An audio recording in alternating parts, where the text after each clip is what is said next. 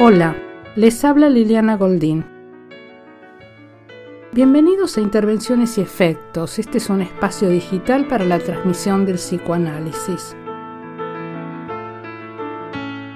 En www.podcastpsicoanálisis.com van a poder encontrar todas las emisiones del podcast, los artículos del blog y diversas propuestas de estudio como el seminario virtual de clínica sobre la psicosis, con teoría y material clínico y el espacio de lectura, un dispositivo a distancia para leer juntos las obras de Freud y Lacan. Recuerden www.podcastpsicoanálisis.com. Hoy haremos un recorrido por algunos seminarios de Lacan donde ubica el concepto de repetición. Lo simbólico marca al hombre como sujeto que se pregunta, en el que se da el malentendido y dice más de lo que quiere decir al hablar. ¿Cómo accede el hombre a lo simbólico y cómo se sujeta al lenguaje y a sus efectos? Freud nos trae en el texto de 1920, más allá del principio del placer, el ejemplo de un niño pequeño, era su nietito de un año y medio, con un juego repetido muchas veces que se había convertido en un hábito, y se interroga ¿por qué lo repite? Este juego Freud lo observa y observa durante un primer tiempo que el chiquito tira los juguetes y que se dio cuenta Freud que ese es su juego, los tira todo el tiempo lejos de sí hasta el punto de que cuesta bastante buscarlos.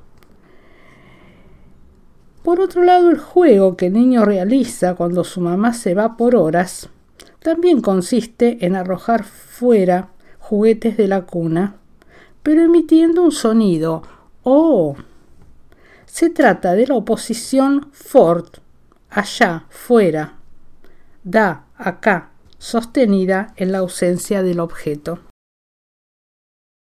Fort y da eran las, eh, los sonidos que emitía el niño. En otro tiempo, Freud observa que el niño tira un carretel con un piolín, pero no lo arrastra como un carrito por el suelo, sino que lo arroja tras la baranda de la cuna con mosquitero. O sea que hace allí un eh, esfuerzo importante por tirarlo. Podemos pensar que lo arroja dentro de la cuna, ya que el texto dice que el carretel desaparecería ahí adentro. Se da la repetición de una pérdida. Cuando el carretel desaparece dentro, el niño pronuncia vivamente O y después, tirando del piolín, vuelve a sacar el carretel de la cuna y saluda su aparición con un da. En una nota al pie de página de este texto, dice Freud, un día que la madre había estado ausente muchas horas, fue saludada a su regreso con esta comunicación. Bebé, oh. Primero esto resultó incomprensible, pero pronto se pudo comprobar que durante esa larga soledad el niño había encontrado un medio para hacerse desaparecer a sí mismo descubrió su imagen en el espejo del vestuario, que llegaba casi hasta el suelo, y luego corrió el cuerpo de manera tal que la imagen del espejo se fue. El niño corre su imagen del espejo jugando, así descubre que puede salirse y no estar. ¿De qué se trata entonces? Se trata de la repetición de la pérdida, la repetición por un lado instituyente, ¿no es cierto? Al decir de Lacan, en ese juego significante presencia-ausencia, en ese for da. A partir del planteo de Freud, Lacan utiliza este ejemplo para ubicar un paso de la constitución simbólica en el niño. Al alejarse de la madre del, del niño, introduce la presencia-ausencia que se articula al registro de la llamada, lo que permite la condición del orden simbólico. Forda es un par de oposición que pone un nombre a la cosa que no está. Es así como se introduce la primera relación del lenguaje con la muerte, porque el símbolo viene a ocupar el lugar de la cosa que simboliza, y al nombrarla introduce la muerte. En la experiencia del lenguaje hay un reconocimiento del otro y de sí, objetos que se pueden perder, que pueden desaparecer del campo visual y de despejo. Lacan nos dice que Freud en este texto encuentra la compulsión a la repetición. Reconoce un más allá del principio del placer que es la pulsión de muerte, y la sede de la pulsión de muerte es el lenguaje. La repetición no es la reproducción, sino la insistencia significante. Lo que se repite no es el encuentro con lo mismo. Y miren qué importante este punto, sino la marca singular del momento y el modo preciso en que el significante se inscribió en ese sujeto. Freud ubicó en un más allá del principio del placer la repetición como demoníaca, recuerdan, no ligada, no enlazada a las representaciones o significantes. La energía ligada es la que circula por los caminos y las redes del significante.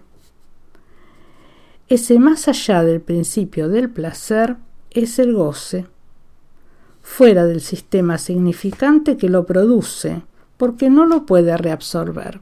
No todo es significante.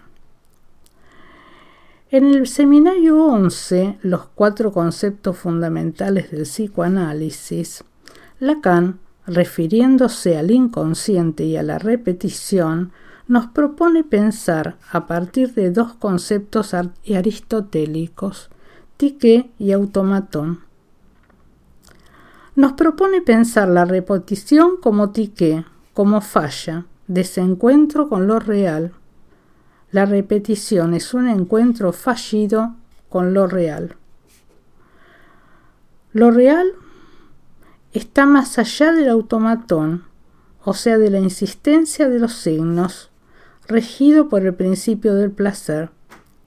Lo real está siempre tras el automatón. Entonces, la tique aparece como desencuentro con lo real, como falla. La repetición es un encuentro fallido entonces con lo real. Y lo real está siempre tras el automatón. ¿Cómo define Lacan el automatón? El automatón es el funcionamiento de la cadena significante, sin intención pero con sus leyes. Es la autonomía de la cadena significante en el marco de lo simbólico. Se trata de la insistencia entonces del, del, significante regida por el principio del placer. Entonces en el automatón se trata entonces de la insistencia significante regida por el principio del placer. Por su parte, la tique es un más allá un real imposible de reducirse por la vía significante, un encuentro fallido. Entonces la repetición tiene una doble vertiente, por un lado en el campo significante y su articulación con el objeto. Este campo más allá del significante se actualiza con la repetición y es lo que, en palabras de Lacan, no cesa de no inscribirse. Lo que no cesa de no inscribirse es lo real. Lo traumático es lo real como inasimilable. Este escapa al principio del placer y por eso lo ubicamos en un más allá. La repetición es del estatuto del goce, y el goce es el nombre de la satisfacción pulsional. La pulsión está organizada por los significantes de la demanda inconsciente.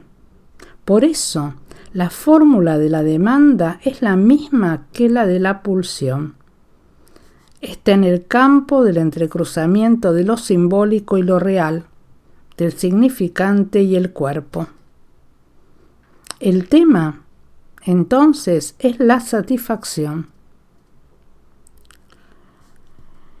El goce es un efecto del significante, operando sobre el cuerpo, produciendo una satisfacción. Esta satisfacción tiene que ver con un cuerpo sustancialmente modificado por la operación del significante, por la entrada del significante. Esta operación introduce la dimensión de la pérdida como corte significante.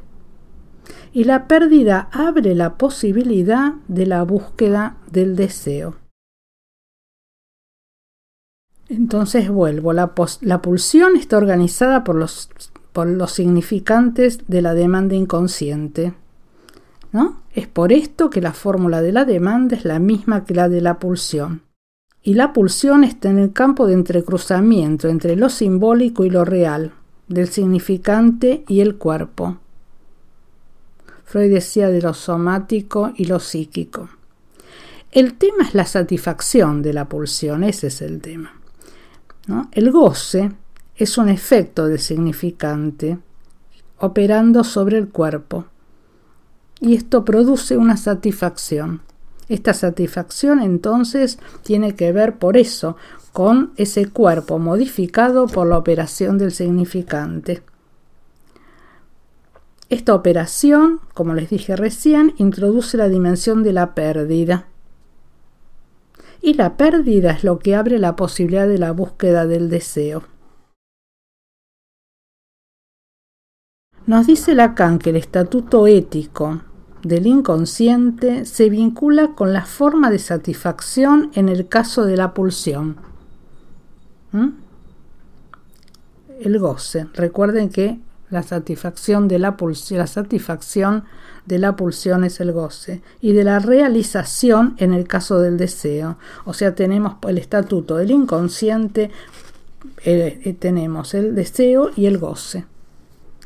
El goce como satisfacción es algo que se produce, es producción, y por eso está en relación a ganancias y pérdidas.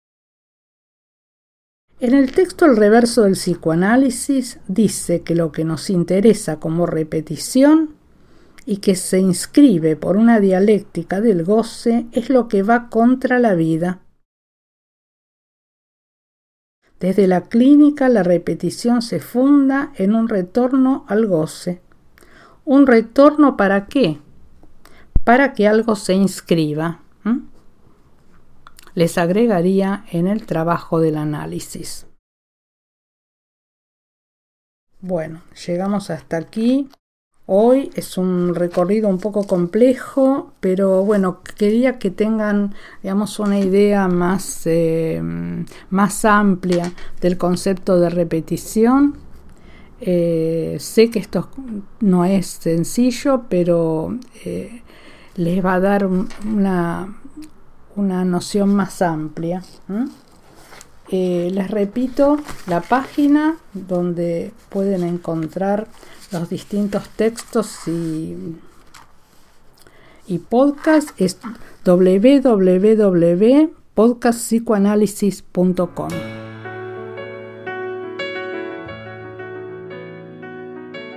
Bueno, ahora sí entonces llegamos hasta aquí. Bueno, Gracias por escuchar. Hasta la próxima.